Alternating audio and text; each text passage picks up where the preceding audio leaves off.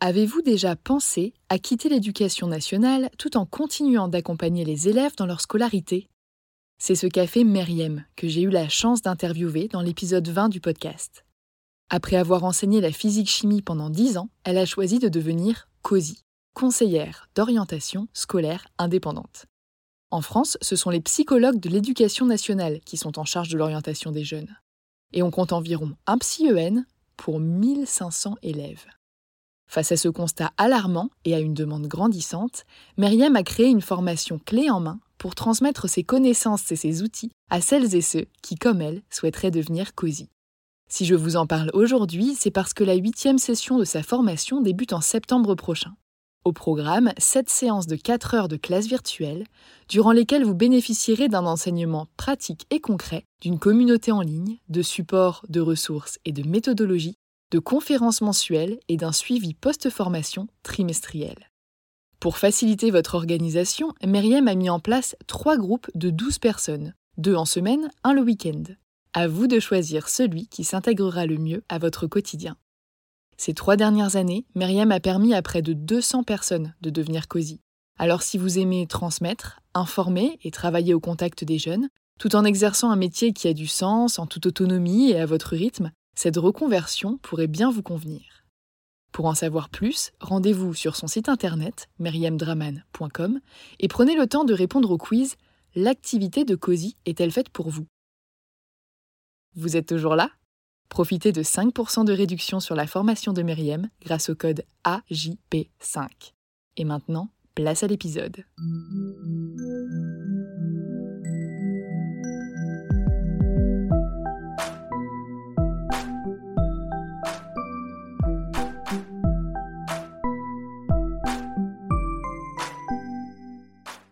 Bonjour et bienvenue sur Avant j'étais prof, le podcast des enseignantes et enseignants qui ont osé la reconversion.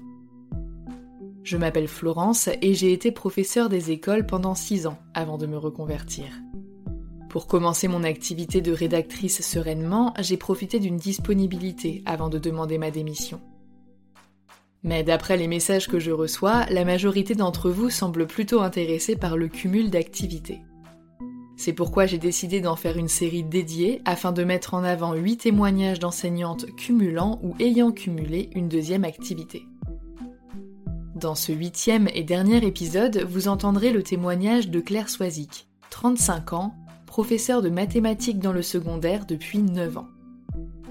Elle a enseigné dans le public avec des élèves de collège, de lycée et de BTS dans plusieurs types d'établissements, et elle a même été chargée de TD à la fac ainsi que de colle en prépa.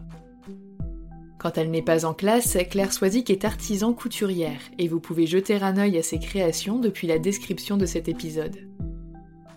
En cette rentrée 2022, elle s'apprête à quitter l'éducation nationale ainsi que son statut de prof dans l'Académie d'Orléans-Tours pour se former à un nouveau métier. Mais elle sait déjà qu'elle continuera de coudre et de créer en parallèle de sa nouvelle activité. Bonne écoute Comme euh, beaucoup d'auditeurs de, ce podcast, je suis un professeur en, mal de reconversion euh, depuis plusieurs années. Donc euh, dans, notre situation, la reconversion, c'est quelque chose qui peut prendre beaucoup de temps et qui, demande beaucoup de réflexion et d'introspection. Donc j'ai commencé en 2020, j'ai commencé un cumul d'activités. C'est une activité artisanale, c'est-à-dire que je, fabrique de mes mains des choses que j'essaye de vendre après. J'ai passé un diplôme c'était le CAP euh, métier de la mode en 2020 aussi, donc ça a été un, challenge et puis ça a aussi été le, top départ de, mon activité. Et grâce à ce diplôme, j'ai obtenu le titre, entre guillemets, enfin la qualification d'artisan, donc euh, pour moi ça a été très très gratifiant. Donc une activité artisanale, je fais de la couture, si vous allez voir un peu sur mes réseaux sociaux, euh, vous verrez euh, que c'est beaucoup axé sur les accessoires pour les mariages, pour les fêtes, donc euh, tout ce qui est nœuds papillons, jolis, jolis accessoires de coiffure, des choses comme ça. Tout ça, c'est mon activité sur le net. Et pour mon voisinage ou mes connaissances, je, je, travaille beaucoup à la demande. Par exemple, des retouches ou alors un ouvrage particulier, comme au mois de mai, par exemple, j'ai fait une série de, de housses de coussins pour une collègue qui voulait refaire son, sa déco de salon. voilà, c'est mon activité, mon activité, disons, accessoire. Donc j'ai choisi de, cumuler pour plusieurs raisons. D'abord, il fallait être en règle. J'avais pas trop envie de me retrouver euh, avec euh, des problèmes. Étant fonctionnaire, on est quand même tenu à, fonctionner entre guillemets, donc euh, on doit respecter certaines certaines règles. Et puis voilà, j'avais besoin d'une activité soupape entre guillemets. Parce que quand on vit mal son métier, ça fait du bien d'avoir une activité qui devient gratifiante pour le coup. Je dis gratifiant parce que par exemple, à chaque fois que, que je couds un truc euh, pour un client, que ce soit quelqu'un de mon, entourage ou euh, un client sur internet, euh, recevoir des compliments comme ouais ils sont trop beaux ces deux papillons, on a trop hâte de vous montrer les photos de notre mariage, des choses comme ça, bah, c'est c'est extrêmement gratifiant et c'est pas du tout dans l'éducation nationale qu'on a, en tout cas dans l'enseignement secondaire, hein, je, parle de ce que je connais, qu'on a des compliments comme ça. Donc c'est pour ça que cette activité m'a fait beaucoup de bien et me fait encore beaucoup de bien aujourd'hui. C'est une activité aussi euh, qui met en jeu ma créativité. La créativité, bon alors nous professeurs, en particulier professeurs de mathématiques, on est très euh, dans le côté intellectuel, dans le côté académique. Bon, évidemment, on pourrait euh, faire appel à sa créativité pour créer des séances avec les élèves, etc. Bon, moi c'est pas trop, c'est pas trop mon talent. ma créativité est tout autre. Et oui, voilà, ça, ça permet d'assouvir ce besoin de, de, créer des choses de mes mains pour me sentir vivante entre guillemets. Et alors j'aime particulièrement cette citation d'Einstein qui dit que la créativité, c'est l'intelligence qui s'amuse. Ça me fait toujours un peu sourire parce que euh, quand certaines personnes voient mes, ouvrages sans forcément savoir que euh, j'ai un master de maths, ils vont dire ah non, euh, moi je suis pas très manuel, je suis plutôt intellectuel. moi j'entends ça, je dis rien parce que bon, j'ai pas envie de vexer qui que ce soit, mais je n'en pense pas moins. Alors administrativement, j'ai eu deux expériences très différentes puisque bah, j'ai cumulé, j'ai commencé à cumuler en 2020. J'étais dans l'académie de Reims à l'époque et euh, en 2021 j'ai muté dans l'académie d'Orléans-Tours. Euh, ça a été deux fonctionnements totalement différents. Euh, à Reims, euh, sur, le, sur la plateforme Imagine, on a 15 000 plateformes, hein, c'est, idiot, mais voilà, c'était sur la plateforme Imagine, il y a un petit onglet euh, bah, où on peut accéder au formulaire Cumulact, ça s'appelle Cumulact, et en fait ça se remplit en ligne, et on peut y joindre un courrier, donc moi c'est ce que j'avais fait, j'avais rempli j'ai accompagné d'une lettre explicative pour dire voilà ce que j'allais faire, etc. Parce que certaines cases étaient difficiles à remplir. Pour une activité artisanale, c'est difficile par exemple de dire quel sera ton salaire? Ah ben, euh, ça dépend. Qu'est-ce que j'arrive à vendre ou pas Et puis le temps de travail, bah, le temps de travail, euh, c'est pareil. C'est, euh, je, vais travailler, enfin, je vais coudre quand j'aurai le temps parce que ben, ça reste une activité accessoire. Hein. le, mon but n'étant pas forcément de d'en faire une activité à temps plein, voilà. Donc j'ai rempli ces cases au pif un petit peu et dans ma lettre explicative, j'ai expliqué, ben voilà, euh, j'ai mis ça et ça dans ces cases-là, mais euh, en vrai, bon bah ça va dépendre surtout de ce que je vais vendre, ça va dépendre du temps que j'aurai pour moi. Euh, c'est comme ça que ça s'est fait. Donc avec la, la procédure électronique, ça a été assez vite. Alors l'activité artisanale, accessoire, normalement c'est soumis uniquement à déclaration et ça ne demande pas une autorisation. Mais euh, c'est le même formulaire, hein, faut pas chercher, euh, voilà. Donc j'ai eu euh, j'ai eu le mot de l'inspecteur avec accord. c'était bon, c'était réglé. Donc j'ai pu créer ma micro-entreprise parce que on est obligé de toute façon de créer une micro-entreprise si on veut vendre. J'ai pas, j'avais pas coché la case création d'entreprise mais euh, j'étais de fait légalement obligée de, de la créer, cette micro-entreprise. Donc j'ai pu créer ma micro-entreprise, euh, demander la qualification d'artisan parce que j'étais diplômée, et puis euh, voilà, ça, ça, ça, roule. Pour Orléans Tours, l'année suivante, en revanche, ça a été plus compliqué, parce que dans cette académie-là, c'est procédure à l'ancienne. Alors j'ai essayé de chercher le, le formulaire, puis je trouvais pas, et puis ou alors c'était celui d'une autre académie, ou alors enfin, je pense que beaucoup de professeurs euh, voient un petit peu de, quoi il s'agit. Donc je me suis rapprochée, de toute façon c'était la première chose à faire, hein, je me suis rapprochée du secrétariat de mon établissement, j'ai demandé un formulaire papier, alors bah, elle aussi elle avait eu du mal à le trouver parce que c'est encore des trucs foireux, voilà. J'ai fini par l'avoir entre les mains, j'ai fait ma demande, tout ça dès la rentrée, j'avais écrit ma lettre et tout, pareil que l'année dernière, donc j'avais fait la lettre où j'expliquais un petit peu euh, mon activité, ce que je voulais en faire et pourquoi je pouvais pas trop prévoir euh, mon chiffre d'affaires, euh, voilà, des choses comme ça. J'ai dressé un petit bilan de l'année précédente pour prouver que c'était bien une activité accessoire. Mes chiffres d'affaires parlaient pour eux-mêmes, hein, voilà. Et alors j'ai envoyé, j'étais toute contente, je dis c'est bon, je suis dans les règles et tout. Et puis bah au bout de trois mois, toujours rien. Je me tourne vers mon, secrétariat encore. Je lui dis, mais ils ont reçu ou quoi On sait quelque chose? Puis elle appelle. Elle dit, ah non, on n'a rien reçu. Voilà, donc ça s'était perdu je ne sais où. Donc j'ai dû tout recommencer. Et euh, finalement, au mois de février, en février quand même, hein, j'avais commencé la démarche en septembre. au mois de février, je reçois accusé de réception. Nous avons bien reçu votre demande d'autorisation Ah, enfin. Donc ça y est, j'étais moins stressée parce que du coup, je savais qu'ils étaient au courant, donc euh, c'était bon. Et bon, alors par contre, euh, ils m'ont pas dit accord ou désaccord, mais bon, comme c'est une activité qui n'est soumise qu'à déclaration, je me suis dit, bon, allez, continue, de toute façon, maintenant t'as plus rien à perdre. Donc euh, voilà, Orléans Tour, euh, ça a été un petit peu plus compliqué à cause de euh, ces histoires de papier qu'il fallait trouver, retrouver, perdu, tout ça. voilà. Mais j'ai fini par y arriver. Alors personnellement, je suis, j'ai un temps partiel d'agrégé en collège en plus. Alors ça fait triple avantage déjà agrégé. J'ai moins d'heures que mes collègues certifiés. 12 heures puisque je suis à temps partiel. Et puis alors en plus en collège, donc euh, niveau préparation, franchement, euh, en maths, au bout de trois ans au collège, tu peux improviser tes cours. Hein. Franchement, faut pas, euh, faut pas chercher midi à 14h. Pythagore, il a pas changé d'une année sur l'autre, pas de souci. niveau correction, corriger 28 copies de collégiens, ça n'a à peu près rien à voir avec le fait de corriger 36 copies de, de terminale scientifique, par exemple, ce que j'ai pu expérimenter aussi. De ce point de vue-là, ça allait. J'arrivais à, faire mon travail correctement euh, sans que mon activité artisanale euh, ne, soit euh, trop envahissante. Bon, il se trouve que j'ai trois enfants aussi. Mes enfants sont assez jeunes puisqu'ils ont entre 3 et 9 ans. Alors ça, ça occupe bien aussi. Mais l'avantage, c'est que comme l'activité artisanale, je la fais de chez moi et que mes enfants, justement, ils sont trois. Quand on est trois, on... alors on se dispute, hein, c'est sûr. Mais on joue aussi beaucoup ensemble, euh, ou alors on vient s'installer à côté de maman euh, pendant que maman fait sa couture, et ben on fait euh, son petit coloriage, ses perles, je sais quoi, j'en sais rien. Donc voilà, mes enfants ont fait pas mal d'activités manuelles à côté de moi quand j'avais des commandes à honorer.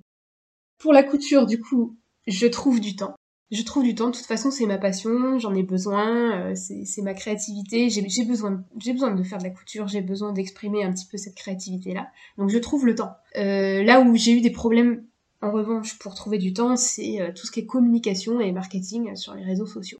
C'est un vrai métier, ça. Vraiment, je l'ai découvert là. Moi, je suis, je suis pas du tout à l'aise euh, dans le fait de communiquer sur les réseaux sociaux. Alors, je fais des progrès. Hein. Et voilà, ça demande beaucoup de temps pour créer des, des publications pertinentes euh, qui, qui, génèrent de l'interaction avec son audience, chercher sa bonne clientèle cible, des choses comme ça.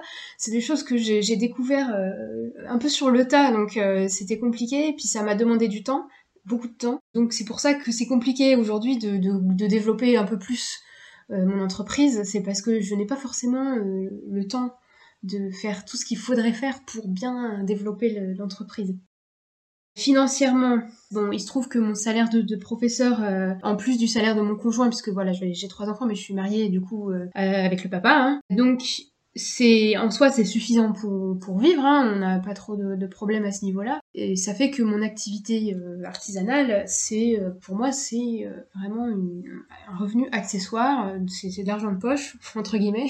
je fais pas des gros gros chiffres d'affaires, mais quand j'ai une belle commande, en général c'est souvent réinvesti presque directement. Bah par exemple, je me suis acheté un barnum hein, pour faire les marchés.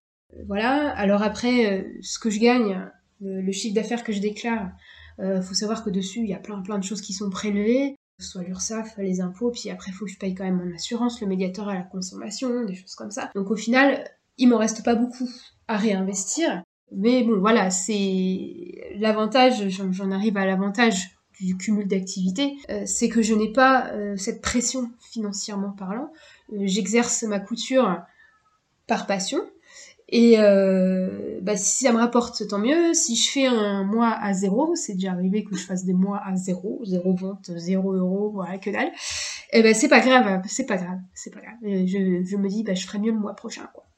L'inconvénient, c'est que du coup, je ne suis pas à 100% dessus.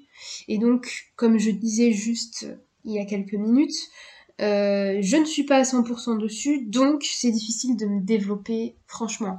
Donc je n'ai pas forcément le temps de faire beaucoup de démarches auprès euh, de, partenariats, des choses comme ça. Je n'ai pas forcément le temps euh, de me former sur le marketing des réseaux. Je n'ai pas forcément le temps euh, de faire plus de marchés, euh, un marché de Noël ici, un marché de Noël là, non, bah, je peux pas en faire 15 000, hein, euh, je, suis, limitée déjà avec mon moitié, puis ensuite aussi avec mes trois enfants, puis le fait qu'on n'a qu'une seule voiture, donc des fois c'est un petit peu, un petit peu chaud pour s'organiser.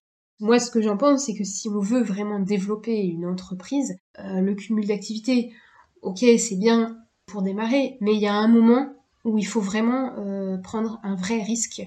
Euh, le risque bien sûr financier. Parce que si on n'est pas à 100% dessus, c'est vraiment difficile de jongler et euh, de, développer franchement son entreprise. Donc il n'y a pas de, solution facile ou de solution miracle. Si on veut monter son business, à un moment, faut prendre un risque. Moi, ce risque-là, je ne veux pas le prendre. En tout cas, pas pour l'instant. Donc si j'ai des conseils pour euh, mes collègues, bah d'abord euh, qui ne tente rien n'a rien. De toute façon, euh, tant que t'essayes pas, tu sauras pas. moi j'ai tenté, j'ai essayé. À un moment, c'est vrai que j'ai eu cette ambition de, de vouloir en vivre. Bon, j'ai tenté. Je me suis dit, en fait, c'est quand même vachement difficile parce qu'il faut avoir tellement de casquettes différentes pour réussir à, à, se développer. finalement, je sais pas si c'est vraiment pour moi. Mais euh, je garde quand même pour le côté euh, passion, cumul, accessoire, voilà, vraiment juste à côté. Et puis, euh, qui sait si au gré des, des rencontres bah, sur un marché ou sur bah, même le voisinage ou je ne sais rien, au gré des ventes, etc., ça finira pas par devenir au fur et à mesure quelque chose de, de viable. Ce qu'il faut savoir, c'est que dans l'artisanat, et plus particulièrement tout ce qui est textile et bijoux, on est vraiment très très très très très nombreux à, se lancer. Donc si on veut se démarquer pour pouvoir euh, en vivre, il faut soit avoir une niche, euh, ou alors euh, créer, avoir inventé vraiment quelque chose d'unique et d'extraordinaire.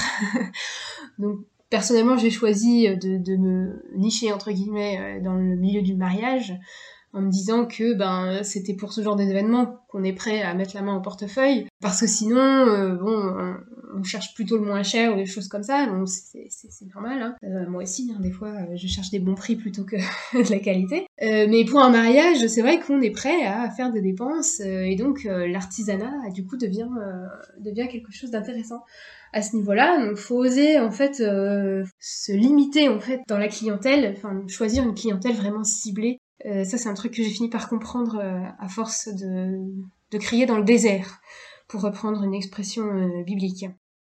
En ce qui concerne mes projets pour la suite, mon activité artisanale, je veux la garder parce que ça me, ça me fait du bien, mais ça restera accessoire. C'est-à-dire que j'ai pris ma décision, je me suis dit, je ferais peut-être mieux de, de, garder ça, de garder le côté passion, de ne pas avoir cette pression euh, du chiffre d'affaires et du développement à tout prix, vraiment juste euh, le côté passion et euh, vendre au bon prix à la bonne personne au bon moment, mais tant pis s'il y a des mois où je vends rien. Et donc c'est en plus d'un emploi salarié. Alors jusque là c'était l'enseignement, j'étais professeur en collège, mais pour cette année, euh, j'ai eu euh, l'immense bonheur de voir ma, ma, demande de rupture conventionnelle euh, aboutir. Donc je, je l'ai obtenue pour le, le, 1er septembre. Et donc au 1er septembre, je commence une autre activité dans un domaine qui n'a absolument rien à voir avec la couture. C'est une autre histoire, donc ça fera peut-être l'objet d'un autre podcast, pourquoi pas. En tout cas, voilà, mon activité, mon cumul d'activité, donc ça a duré deux ans. Et euh, ça a été euh, ça a été une expérience plutôt gratifiante. Ça m'a apporté confiance en soi, bien sûr, euh, parce que comme forcément je recevais des compliments sur ce que je faisais, moi ça me ça me reboostait, ça me redonnait confiance. Et quand je partais au collège, même si ça m'interrompait dans mon travail, moi j'avais la satisfaction du travail bien fait, au moins pour ça, quoi. Et moi, ce qui m'a amusé aussi, c'est que au fur et à mesure de l'année scolaire, euh, j'ai euh, bah, j'ai même des élèves qui se sont abonnés à mes à mon profil. Enfin voilà, c'est rigolo.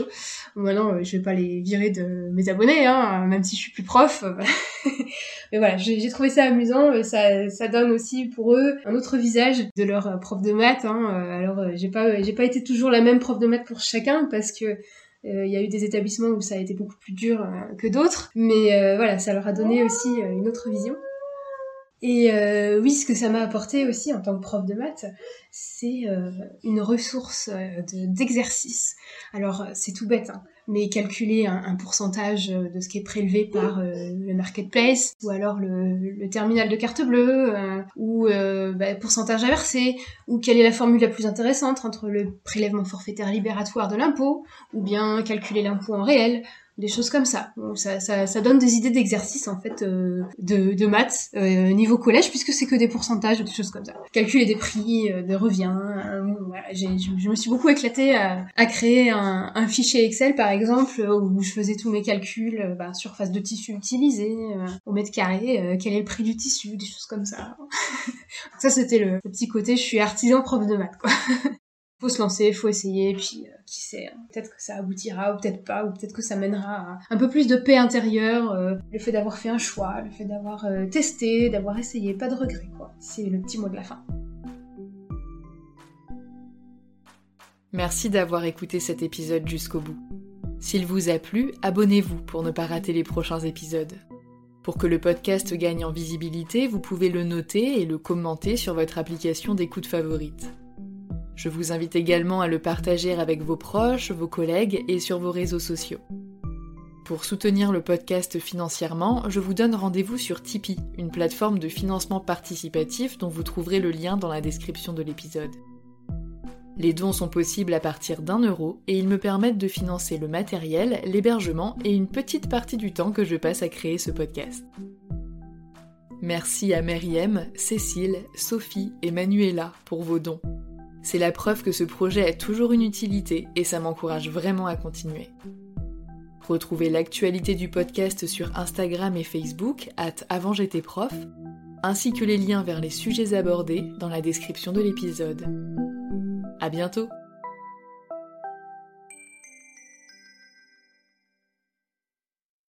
Tu veux créer un podcast mais tu ne sais pas par où commencer? Je pense qu'on a ce qu'il te faut. Notre programme 30 jours pour créer ton podcast répond à toutes tes problématiques. La conception de ton projet, le format de ton podcast, les visuels, le titre, l'enregistrement, le matériel, l'hébergeur, le montage, la communication, tout est réuni en un seul endroit pour faciliter le lancement de ton podcast. Mais au fait, nous, c'est qui nous? Moi, c'est Florence, créatrice et hôte du podcast Avant j'étais prof. Et moi, c'est Solène, créatrice et hôte du podcast Friendship. À nous deux, on a publié plus de 140 épisodes et réuni 120 invités à nos micros. Notre aventure podcastique a connu de nombreux rebondissements. L'euphorie du lancement, la solitude, les doutes, la persévérance, la passion et enfin les audiences qui décollent. Au fil des années, nous avons affiné notre expertise. Et aujourd'hui, nous te dévoilons toutes nos techniques pour créer ton podcast en toute sérénité. Alors, n'attends plus pour faire entendre ta voix. Rejoins-nous dès maintenant sur formationpodcast.podia.com et le podcast n'aura plus aucun secret pour toi.